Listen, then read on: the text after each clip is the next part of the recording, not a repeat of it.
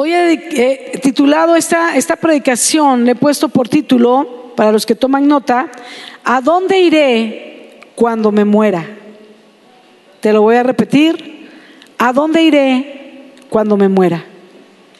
Y yo creo que esta es una pregunta que todos nos hemos hecho por lo menos una vez en la vida pero yo creo que más de una vez.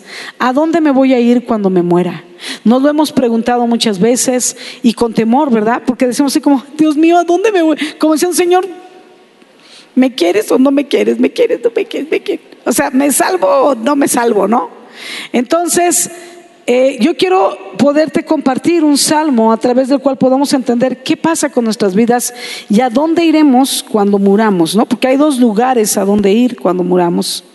Y entonces vamos a hablar acerca de ello. Y para ello entonces quiero compartir contigo el Salmo 49 del versículo número 1 al 20. Salmo 49 del versículo 1 al versículo 20 en la versión traducción lenguaje actual. Déjame vuelvo a acordar del nombre de la I porque ese no me lo sé. Se me olvida, pero es Ahorita les digo, esa palabra es como nueva para mí. Ay, caray, ¿dónde estoy? Aquí, no, aquí no. Espérenme tantito, aquí. Se llama, la traducción es...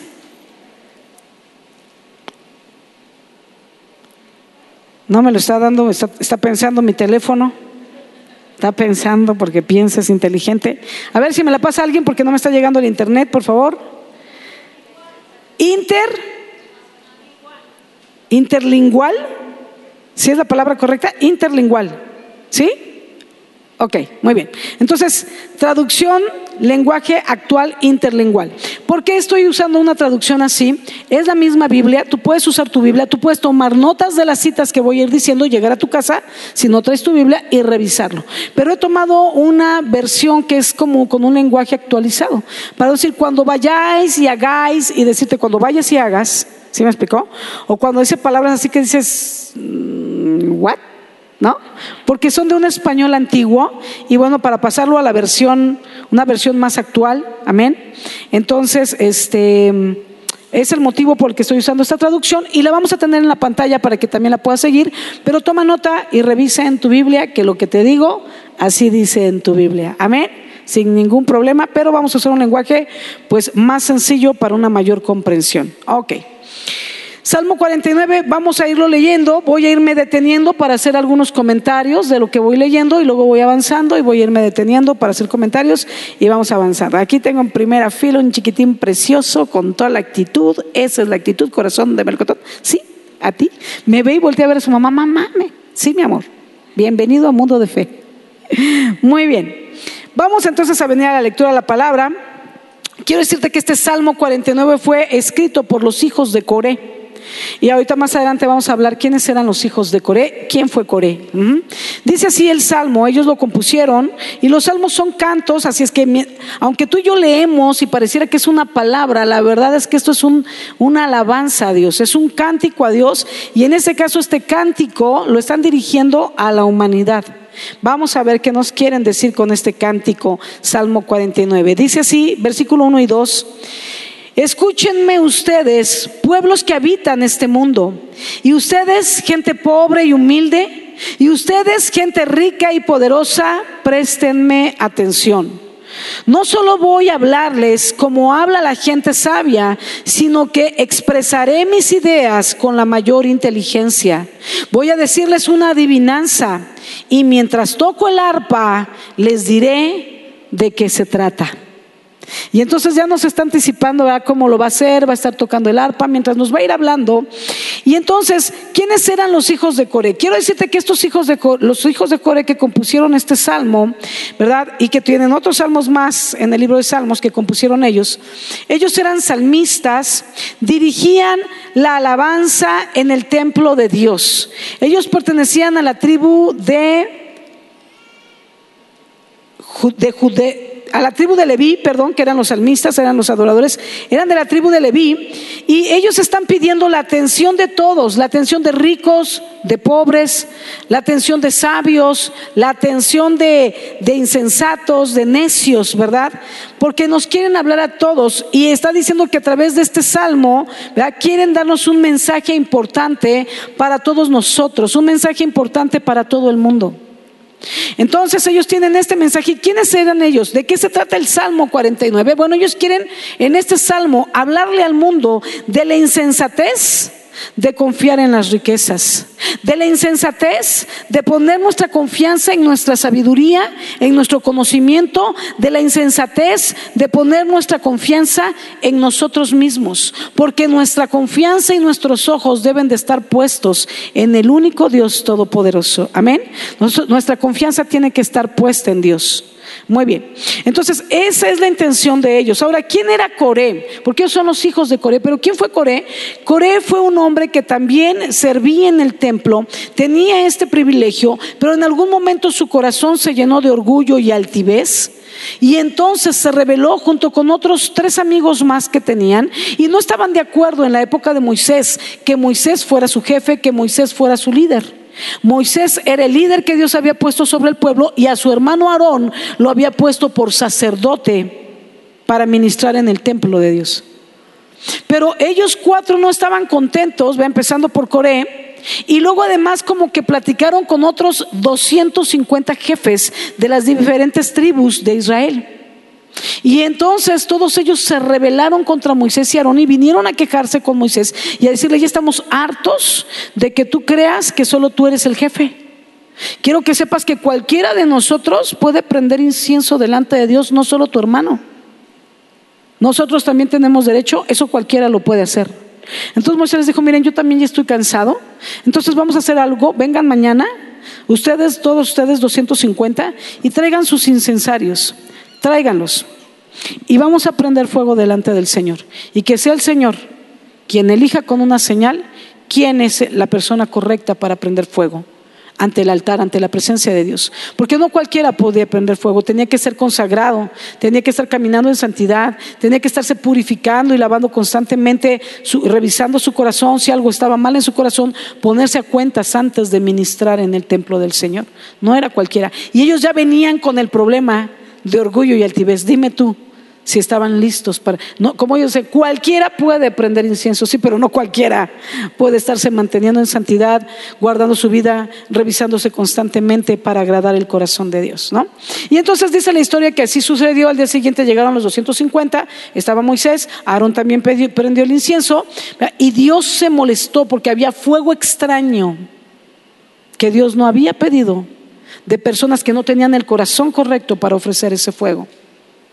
Y dice que entonces Dios los destruyó, empezando por Coré y sus tres amigos, y mandó fuego también desde el cielo y consumió a los 250 rebeldes que habían prendido fuego extraño, porque Dios no los había encomendado para esta tarea. Y entonces quienes escriben este salmo y otros más que están en la Biblia son los hijos de Coré, que habían vivido de cerca esta situación, su padre muerto por la rebelión de su corazón, por el orgullo y la altivez que había en su corazón. Por eso están escribiendo y ahora entendemos el porqué de este salmo donde hay una insensatez de confiar en las riquezas, una insensatez de confiar en ti mismo, porque eso es orgullo y altivez de corazón y eso te lleva a convertirte más que en un hombre sabio, en un hombre necio. Y están llamando la atención a todo el mundo para que se guarden de ello.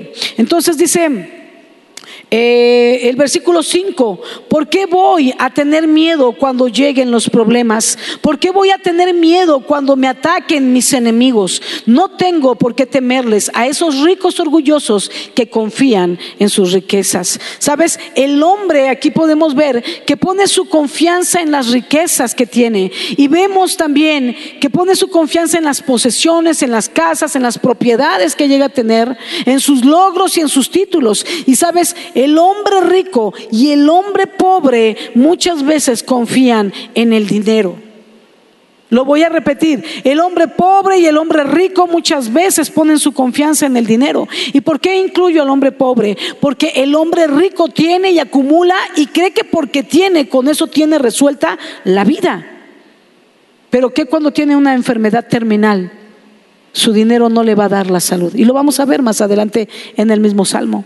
Pero ¿por qué el pobre también pone su confianza en el dinero? Porque el pobre, aunque no tiene el dinero, siempre piensa en su corazón, si tuviera dinero, podría resolver este problema. Si tuviera dinero, no me hubiera enfermado. Si tuviera dinero, me hubieran atendido en el hospital. Si tuviera dinero, no tendría que pasar estos problemas, estas situaciones o estos apuros que estoy viviendo el día de hoy. Fíjate qué interesante, porque el pobre todavía no tiene el dinero y ya está pecando poniendo su confianza en el dinero en lugar de poner su confianza en el Señor.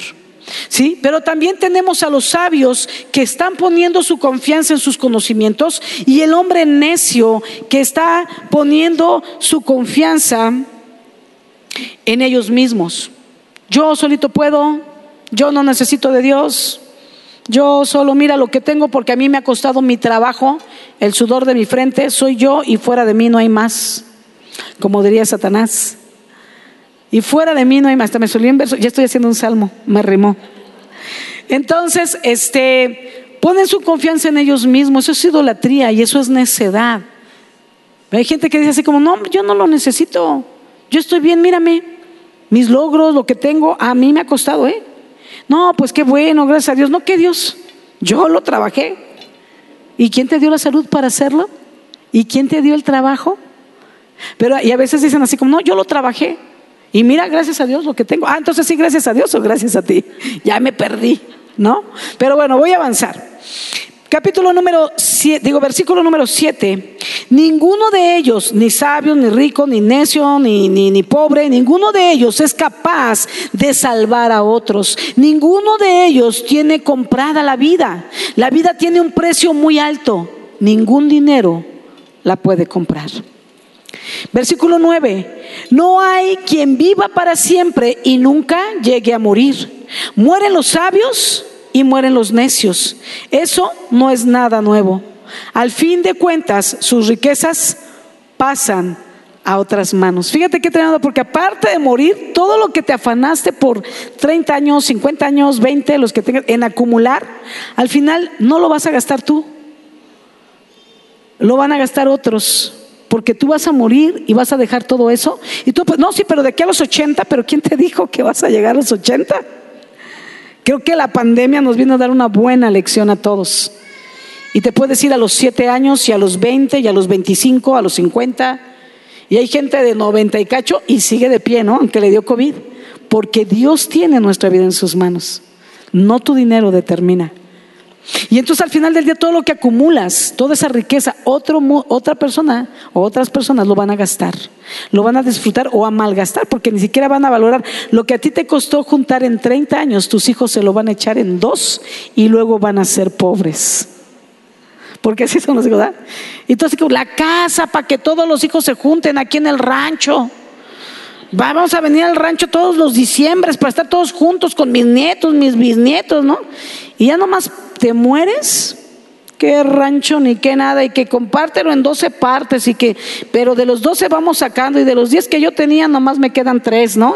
Y van sacando a uno y al otro, y falsifican firmas, y casi se matan y venden el rancho y uno se lo gastó en irse a Disneylandia, otro se lo gastó en droga, otro hizo un negocio, otro lo tiene guardado, guardado para no gastarlo, guárdalo, guárdalo, guarda para que no se le acabe y cuando se muera alguien más se lo va a gastar.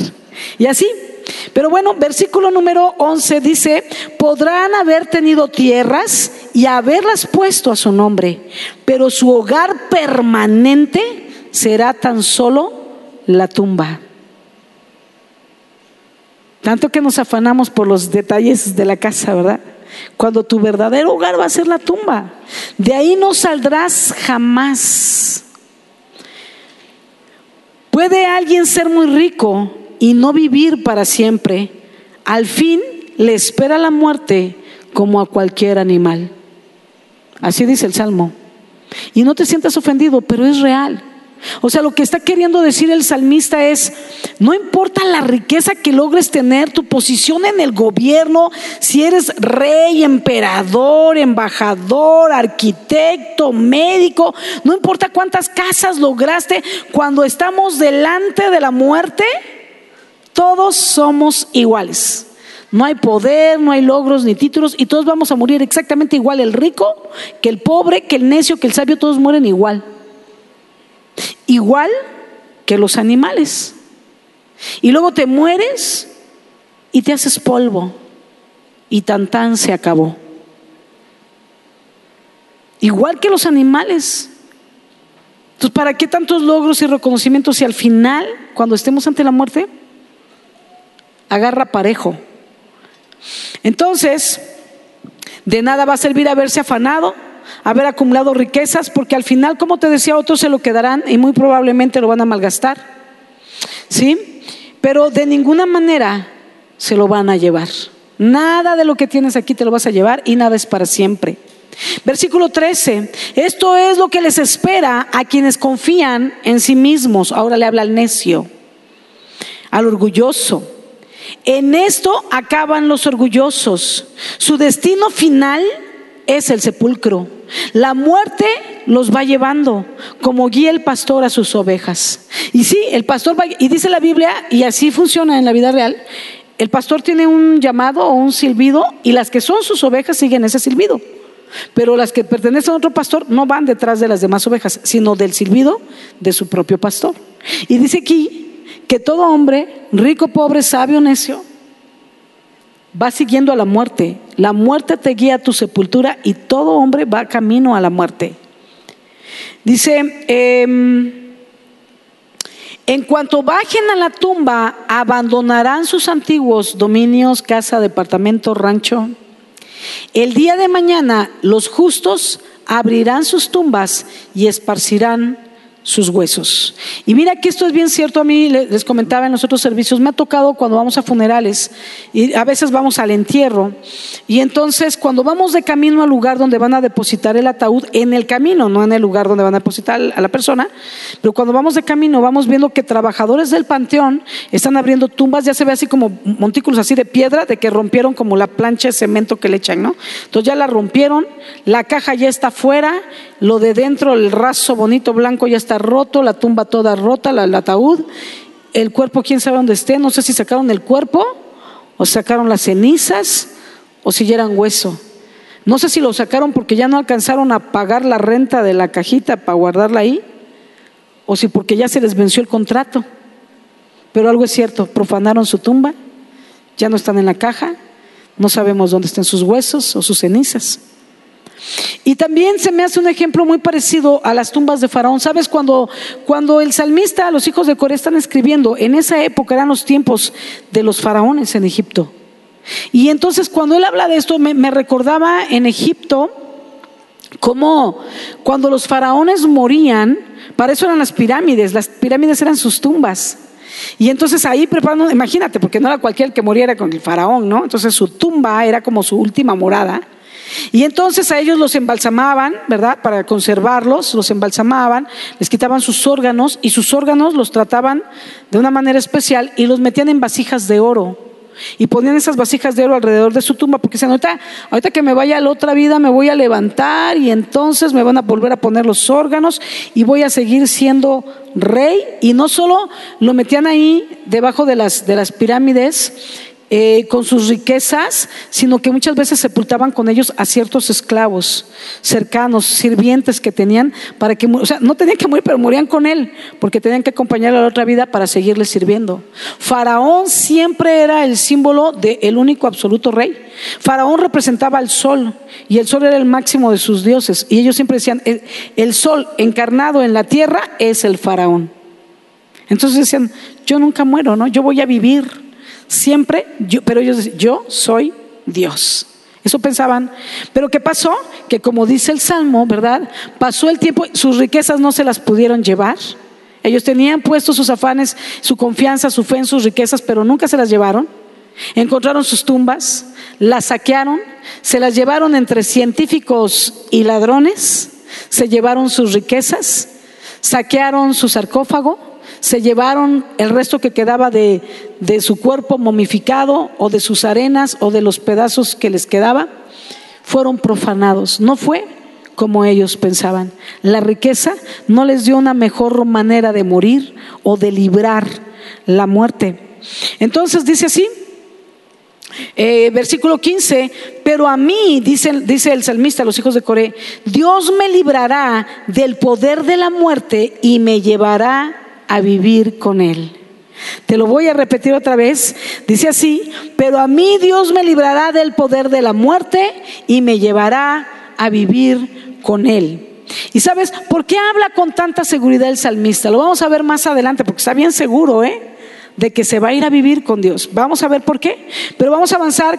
versículo 16 dice, tú no te fijes en los que se hacen ricos y llenan su casa con lujos, pues cuando se mueran no van a llevarse nada. Mientras estén con vida, tal vez se sientan contentos y haya quien los felicite por tener tanto dinero, pero al fin de cuentas no volverán a ver la luz. Morirán como murieron sus padres, ¿Puede alguien ser muy rico y jamás imaginarse que al fin le espera la muerte como cualquier animal? Como que ese era el coro, ¿verdad? Que lo vuelve a repetir. Vuelve a reiterar que ante la muerte no hay privilegios, no hay estatus, todos morimos igual como humanos y los animales mueren igual. Entonces, nuevamente vemos aquí cómo lo está reiterando. Y sabes, ellos para ellos, para estas personas orgullosas, altivas, los ricos altivos, ¿verdad? los necios, eh, no hay nada después de la muerte. Y, déjame decirte que aún la Biblia dice que sí hay algo después de la muerte. Hay un lugar de tormento para el que vivió en pecado, pero un lugar de paz, de dicha y gozo para el que buscó de Dios y caminó conforme a los principios que él estableció en su palabra, en la Biblia. Entonces, pero vamos a volver al versículo 7 y 8 porque quiero detallar esto de, de la manera en que morimos, ¿no? Entonces vamos a venir al, versículo 7. Dice, ninguno de ellos es capaz de salvar a otros, ninguno de ellos tiene comprada la vida. La vida tiene un precio muy alto, ningún dinero la puede comprar. Y eso es cierto. Sabes, no ha habido alguien, yo no conozco a alguien que diga, no, yo libré la muerte, ya llevo 498 años y tengo para darle para adelante otros 20 hijos, ¿no? No conozco a nadie excepto a Cristo Jesús y aún Él murió y resucitó para, para el propósito que Dios tenía para todos nosotros. Y entonces... Es cierto que la vida eterna no se puede comprar, nadie alcanza a pagar por ella, porque para poder obtener la vida eterna tendríamos que vivir una vida de santidad, porque la vida eterna se trata de Dios y Dios es santo y Dios no convive con el pecado. Entonces, si tú has pecado, ya descalificaste. Big Brother, sales de la casa. Tenemos que despedirte, ¿no? Entonces, este, ¿sabes? Pero Cristo pagó un precio muy alto por cada uno de nosotros. Él entregó su propia vida en la cruz para pagar por nuestros pecados y así poder tener vida eterna. Es bien cierto que nadie puede pagar para, para vivir por siempre, pero la palabra es veraz y solo hay uno que sí pudo pagar el precio para darnos vida eterna a todos nosotros. Y ese es Jesucristo. Y Dios lo escogió porque Dios sabía que nosotros no íbamos a alcanzar a pagar nuestra deuda de pecados delante del Dios. La Biblia dice que la paga del pecado, o sea, lo que merecemos por haber pecado, es muerte. Y muerte eterna. Pero el regalo que Dios tiene para nosotros es vida eterna en Cristo Jesús. Ahí está contenida la vida eterna. ¿Por qué? En Él. Porque Él pagó el precio para que tú y yo pudiéramos tener vida eterna. Porque Él vino a la tierra a morir. Y en esa cruz pagar por nosotros lo que nosotros debíamos de haber padecido. Humillación, golpes, azotes, ofensa, dolor, enfermedad, muerte la muerte que Jesús sufrió fue la peor muerte que existía en esa época. Los romanos eran los más viles para torturar. La muerte de cruz era la muerte más dolorosa y la más vergonzosa. Jesús no fue el único. ¿Te acuerdas que ahí había dos ladrones también que murieron en la cruz? Era la muerte más horrenda y dolorosa. Pero ellos solo fueron directo a la cruz. Antes Jesús fue azotado, desangrado, con la corona de espinas. Le traspasaron las manos, le traspasaron el costado, lo escupieron, lo humillaron, lo abofetearon, se burlaron de él. Todo eso y más era para nosotros por causa de nuestros pecados. Pero sabes que Jesús dijo no. Te hizo a un lado y dijo, yo me pongo en su lugar, yo pago la deuda, cóbrame a mí y Satanás se dio vuelo en cobrar en el cuerpo de Cristo lo que nosotros habíamos hecho. Jesús vino a morir en la cruz por amor a nosotros. No fueron los romanos quienes lo clavaron. No fueron los judíos quienes lo entregaron y lo traicionaron. Fuimos tú y yo quienes lo clavamos en la cruz con cada uno de nuestros pecados. Suma tus pecados. Todos ellos lo llevaron a la cruz. Pero Él lo hizo por amor a nosotros. Él no quería que pagáramos ese precio. Él vino a hacer la reconciliación entre nosotros con Dios. Ese era el propósito de Jesús y Él vino a cumplir este propósito de vida eterna. Así es que sí, solo uno puede pagar el precio de la vida y vida eterna. Y ese uno se llama Jesucristo. Y fuera de Él no hay quien. Jesús mismo lo dijo estando en la tierra y usó sus propias palabras ya si no estás de acuerdo, como luego digo, escupe para arriba, ¿verdad? Porque si Dios lo dijo, pues ¿qué te digo, no? Pero Jesús dijo, yo soy el camino, la verdad y la vida. Nadie viene al Padre si no es por mí. Y sabes, gloria a Dios, entonces aquí podemos ver que Nadie tenía esta certeza, nadie podía lograrlo, ¿verdad? Pero Jesús vino a hacerlo por nosotros. Quiero darte algunas citas que avalan lo que te estoy diciendo. Romanos capítulo 6, versículo 23 en la Biblia. Romanos 6, 23 dice, quien solo vive para pecar, recibirá como castigo la muerte, pero se refiere a una muerte eterna en un lugar de tormento. Pero Dios nos regala la vida eterna por medio y pone nombre de Cristo Jesús, Señor nuestro. No lo digo yo, lo dice la Biblia. Primera de Pedro capítulo 2, versículo 22 y luego versículo 24 y 25. Primera de Pedro 2, 22 y luego el 24 y 25 dice, Cristo no pecó nunca y jamás engañó a nadie. Cristo hizo suyos nuestros pecados y por eso murió en la cruz. Lo hizo para que nosotros dejáramos por completo el hacer el mal y, y vivamos haciendo el bien. Cristo fue herido para que ustedes fueran sanados. Antes ustedes andaban como ovejas perdidas, pero ahora han regresado a Cristo, que es como un pastor que los cuida y los protege. Ahí podemos ver que es Cristo quien pagó el precio y es por eso, por medio de Él, que podemos tener vida eterna. Romanos capítulo 3, versículo 21 al versículo 28 dice, la misma Biblia nos enseña claramente que ahora Dios nos acepta sin necesidad de cumplir la ley. Dios acepta a todos los que creen y confían en quién? En Jesucristo, sin importar si son judíos o no lo son. Todos hemos pecado y por eso estamos lejos de Dios. Pero Él nos amó mucho y nos declara inocentes si, pedimos, perdón, sin pedirnos nada a cambio. Por medio de Jesús nos ha librado del castigo que merecían nuestros pecados. Por medio de Cristo fuimos librados de pagar esa condena. Dios envió a Jesucristo para morir por nosotros. Si confiamos en que Jesús murió por nosotros, Dios nos perdonará.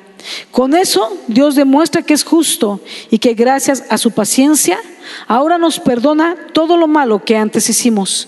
Él es justo y solo acepta a los que confían en quién? En Jesús.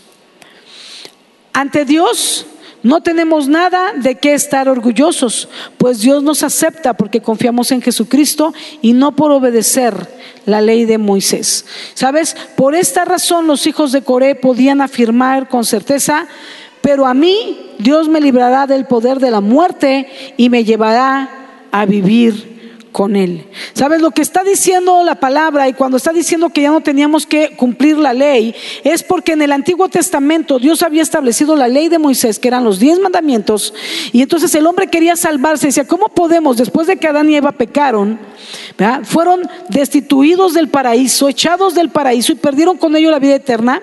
Y entonces, pues todos los hijos que venimos de Adán y Eva, ¿verdad? Eh, estamos fuera. Porque con nosotros no fue el contrato, era con Adán y Eva y ellos fallaron. Pero en su amor Dios dice, quiero rehacer un contrato con los hijos que quieran estar en pacto conmigo. Les voy a enviar un Salvador. Y Él hace esta promesa Dios le hace esta promesa a Adán y a Eva desde el momento que los echó del paraíso.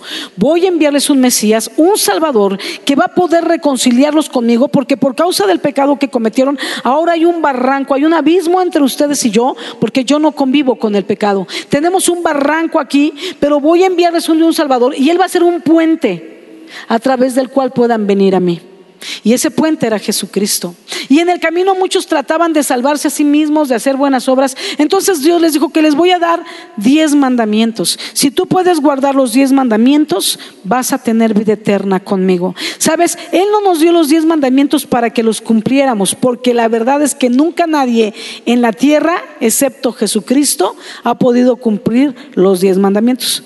Por lo menos en uno, pero la verdad es que más de uno de esos diez mandamientos no hemos podido cumplir, hemos fallado. Entonces, ¿para qué nos da una ley que no podemos cumplir? Él sabía que íbamos a fallar. Nadie intentando salvarnos por la ley, nadie lo ha logrado.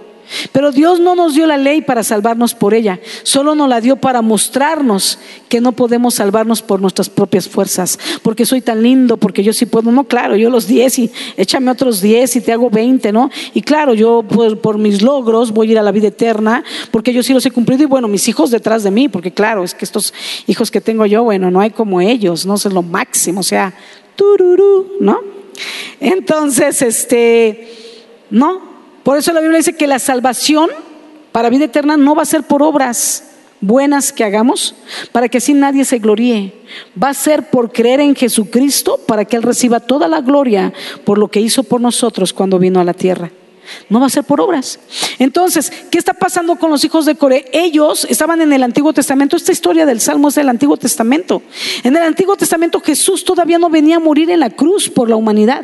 Pero Dios lo había dicho desde Adán y Eva. Y Adán y Eva se lo contaron a sus hijos y ellos a sus hijos y a los hijos de sus hijos y a los hijos de los hijos de sus hijos. De generación en generación, un día va a venir el Mesías, el Salvador, y Él nos va a llevar reconciliarnos con el Padre. Y sabes, todos ellos en el Antiguo Testamento, incluyendo los hijos de Coré, Vivían cada día esperando que ese día iba a venir el Mesías. Creían la promesa que el Señor les había dado y sus ojos no estaban puestos, que es lo que está enseñando el Salmo, no estaban puestos sus ojos en la riqueza, no estaban puestos sus ojos en, sus propios logros, en sus títulos, eh, en su orgullo, no estaban puestos su, su esperanza y su confianza en ellos, ni en la riqueza. Su confianza estaba puesta en que el Mesías venía y cada día vivían para esperar la venida del Mesías. ¿Te imaginas?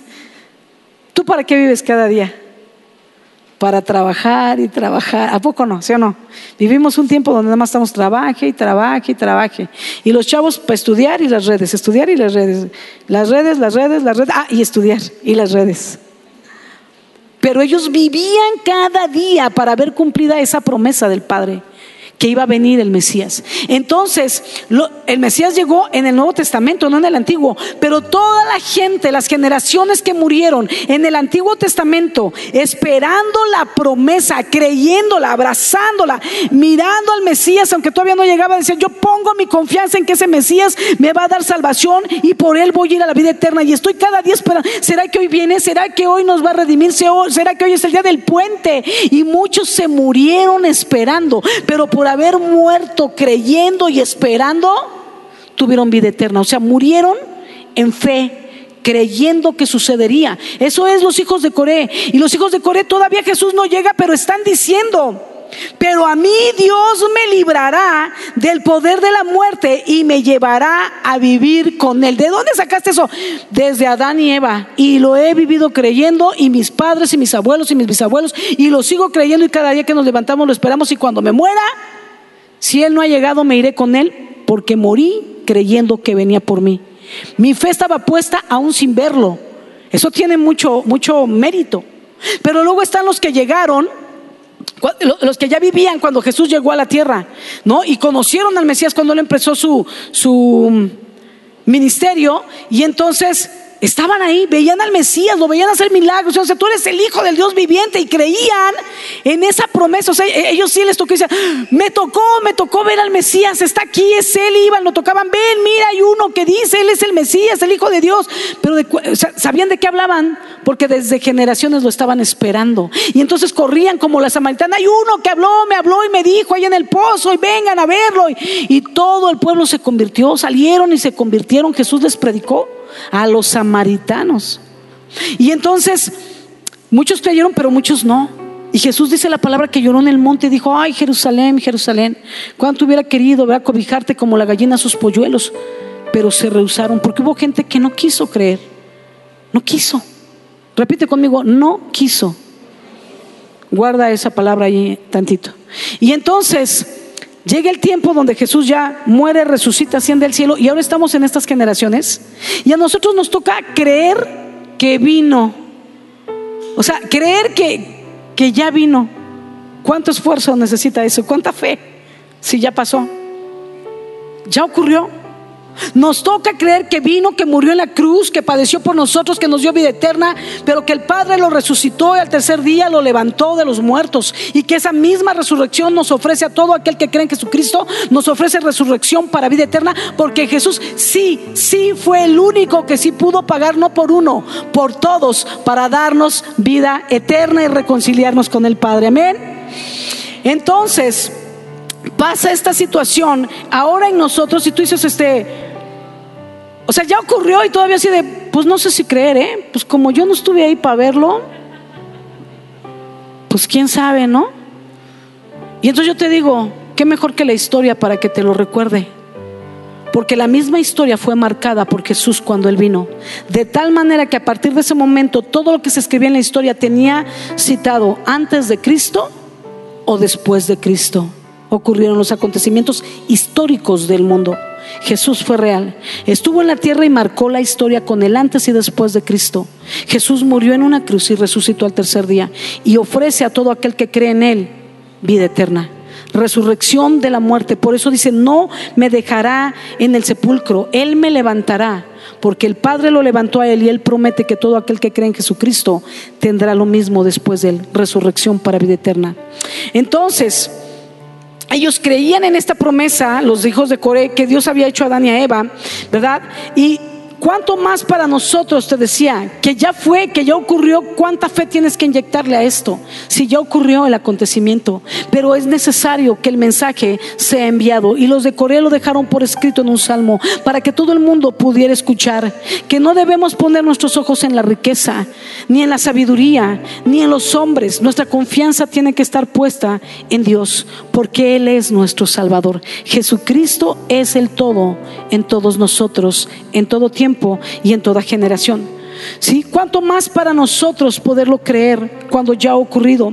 Solo nos queda entonces hoy dejar la insensatez de poner nuestra confianza en las riquezas, en el conocimiento, en nosotros mismos y confesar que solo Jesucristo puede darnos vida eterna. Solo Él puede darnos vida después de la muerte.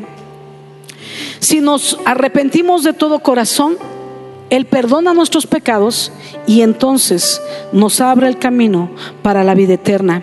Decirle al Señor en esta hora que creemos y queremos su salvación para vida eterna. Eso es importante. Entonces podremos decir como los hijos de Coré dijeron con toda certeza, pero a mí Dios me librará del poder de la muerte y me llevará a vivir con Él. Amén. Y sabes, Dios te ha traído esta hora para responder la pregunta que por mucho tiempo y en diferentes ocasiones te has hecho. ¿A dónde voy a ir cuando muera? ¿A dónde iré cuando muera? Y muchas veces cuando lo preguntamos así, te decía con incertidumbre. Porque, porque como que le preguntas a Dios como, ¿si me vas a escoger o no me vas a escoger? ¿Si me vas a llevar contigo o no? ¿Si hay un lugar o no lo hay? Pero sabes que hoy mientras ponía el título a esta enseñanza, que el título es ¿A dónde iré cuando me muera? Él me decía, ellos tienen la respuesta. Tanto me lo han preguntado a mí, pero ellos tienen la respuesta. Yo cumplí mi promesa. He enviado al Salvador y solamente por medio de Jesucristo puedo otorgar vida eterna a todo aquel que se arrepiente de su vieja manera de vivir en pecados y puede empezar una vida nueva con mi Hijo Jesucristo. Yo cumplí la promesa, envié al mediador, envié el puente, pero la verdad es que depende de cada uno la decisión que tome a dónde irá cuando se muera. El que elija el camino de Jesucristo viene a mí, al Padre, pero el que no lo elija ha decidido, yo no lo eché, ha decidido en su corazón que no se levantará del sepulcro, sino para ir a un lugar de tormento eterno, porque yo soy veraz, yo soy real, soy santo y soberano, el creador de todo el universo. Entonces yo quiero animarles, amigos que nos visitan por primera vez, a que puedas llevarte algo bien especial el día de hoy. Cuando tú entraste por esa puerta quizá todavía no sabías a dónde irás cuando te mueras. Pero hoy, hoy antes de irte tienes la respuesta. Y dice el Señor que la respuesta es tuya, porque la decisión es tuya. La vida eterna trata de Dios. Ahí no hay con la vida eterna y yo solito me mando. La vida eterna trata de Dios. Y aquel que quiere ir con Dios solo tiene que recibir a Cristo en su corazón, porque es el plan de Dios para los hombres. Enviar a su Hijo amado como puente para tener acceso. Es Jesús quien pagó en la cruz por tus pecados. Como Él pagó la deuda, Él tiene el poder de perdonar tus pecados. Pero tienes que recibir a Jesús y ese perdón de pecados que Él te otorga para que entonces una vez lavado y limpiado de ellos tengas acceso a la vida eterna.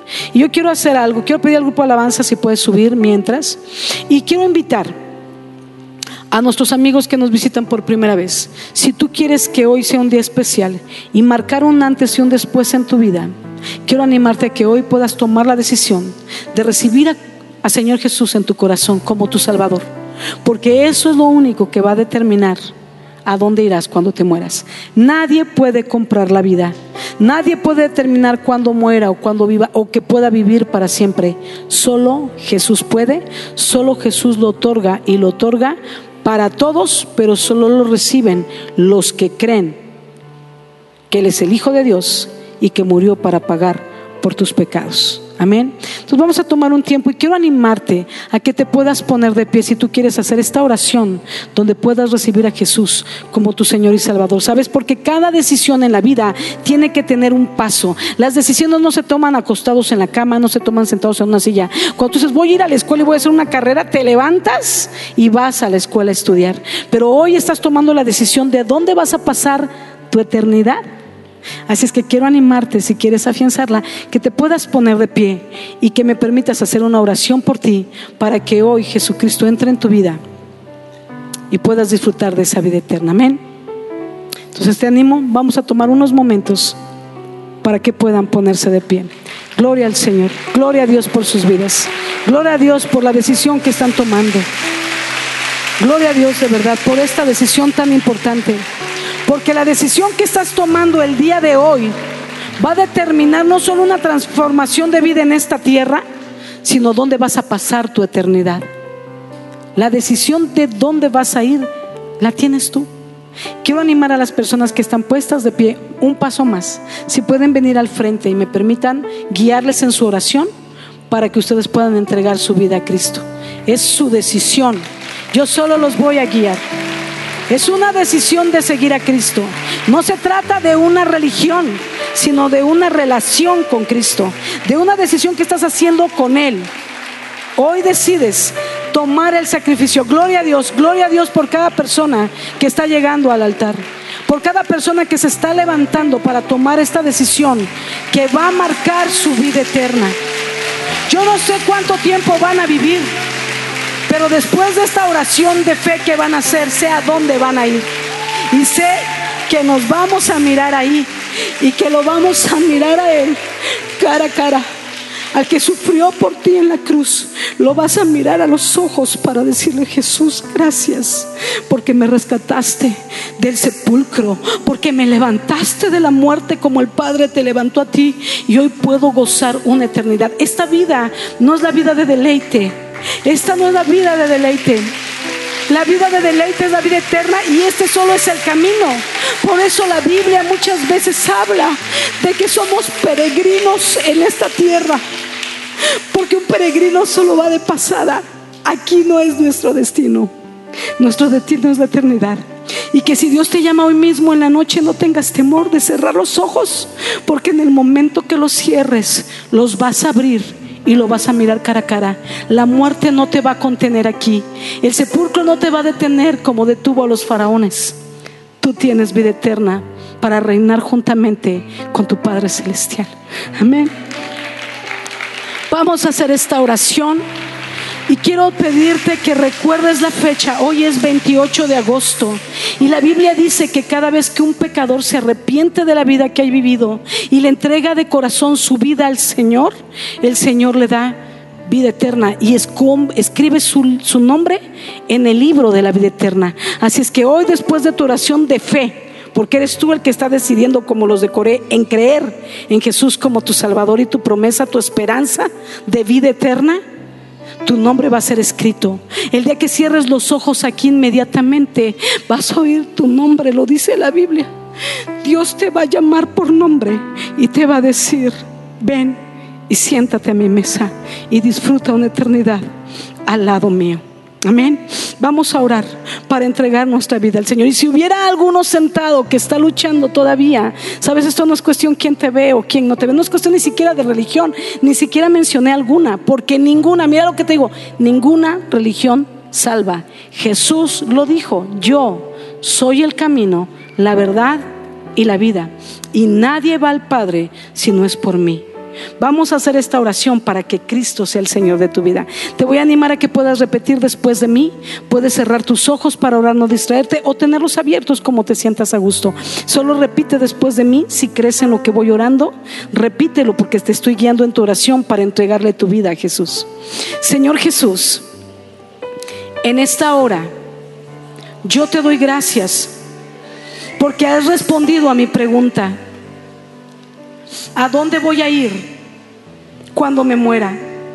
Hoy sé que tú eres la respuesta, que tú abriste el camino por medio de Jesús, pero soy yo quien determina a dónde iré cuando me muera.